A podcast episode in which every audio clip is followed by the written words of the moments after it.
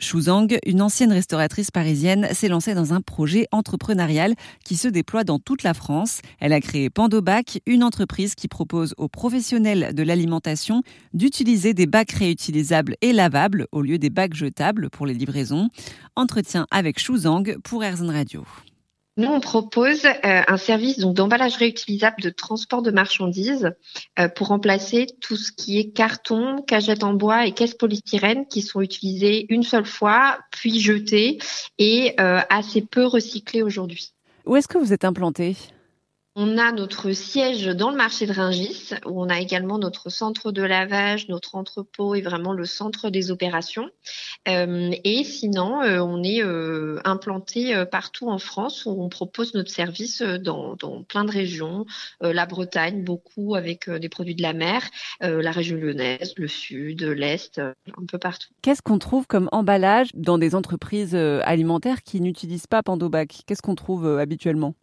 On trouve, euh, comme je disais, donc beaucoup de cartons euh, pour euh, tout ce qui est fruits et légumes, viande, produits d'épicerie. c'est vraiment l'emballage le plus répandu. Il y a pas mal de cagettes en bois aussi utilisées pour le transport des fruits et légumes frais. Et tout ce qui est vraiment produits sensibles type poisson, c'est aujourd'hui dans les caisses polystyrène expansées qui mettent des petites billes partout. Je ne sais pas si vous voyez, mais effectivement, après les marchés, par exemple, on en voit un peu partout. Euh, donc ça, c'est les trois euh, principaux emballages qu'on va remplacer. Ces emballages-là sont assez polluants. Est-ce qu'ils sont triés systématiquement?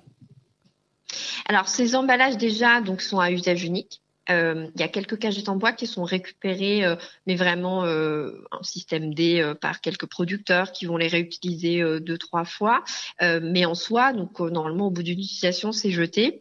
et aujourd'hui, ces emballages-là, quand ils sont dans, quand ils arrivent dans des supermarchés ou dans des grands établissements, ils sont triés effectivement. Euh, mais quand ils arrivent dans des petits établissements comme des restaurants, des petits commerces de quartier, souvent ils finissent euh, en fait à la poubelle avec euh, le reste des déchets parce qu'il n'y a pas forcément plusieurs bacs poubelles disponibles pour ces commerçants.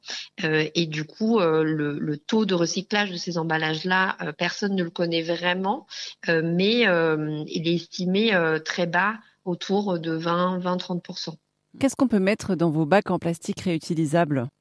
Alors, on peut mettre euh, tout. Aujourd'hui, on a euh, des clients, du coup, nos clients, c'est vraiment des fournisseurs alimentaires hein, qui ont des besoins d'emballage et qui ont du coup besoin euh, de mettre des produits dans, un, dans un contenant. Euh, et c'est beaucoup de fruits et légumes. On travaille beaucoup avec le secteur euh, du poisson, de la marée, de la viande, de la boulangerie aussi, de plus en plus, et des produits industriels comme des produits transformés, yaourt, fromage, pâtisserie, pain, etc. Comment ça se passe pour utiliser ces Parce qu'au final, il y a plusieurs étapes en fait pour récupérer la marchandise avec les bacs et puis peut-être les renvoyer.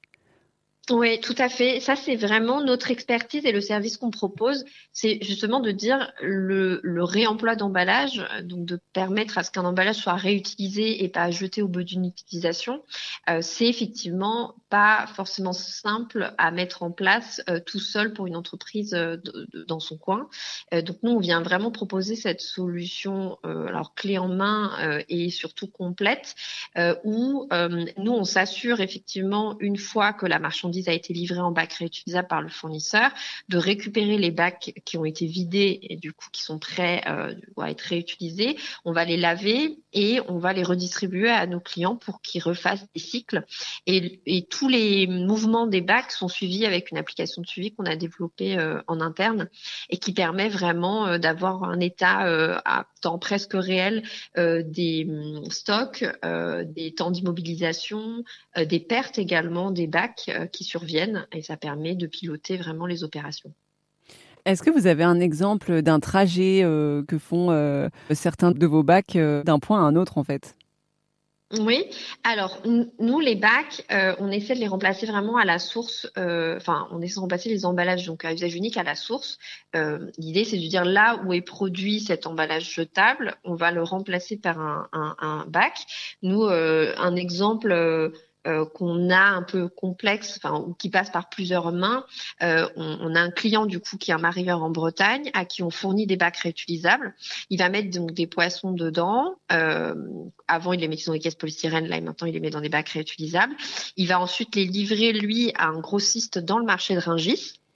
Euh, qui est un intermédiaire. Et ce grossiste-là, ensuite, va revendre ses poissons en bacs réutilisables euh, à des restaurateurs en Ile-de-France. Et ensuite, nous, on s'occupe de, récupérer ces bacs-là.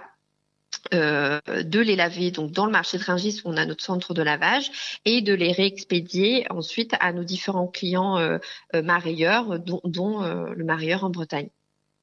D'accord. Un marieur, c'est quoi pour les personnes qui ne sont pas trop au courant? Un marieur, du coup, c'est euh, bah, qui ils sont situés dans les criers. Euh, donc les, ports de criers et ils récupèrent les poissons euh, des pêcheurs pour les conditionner et les revendre.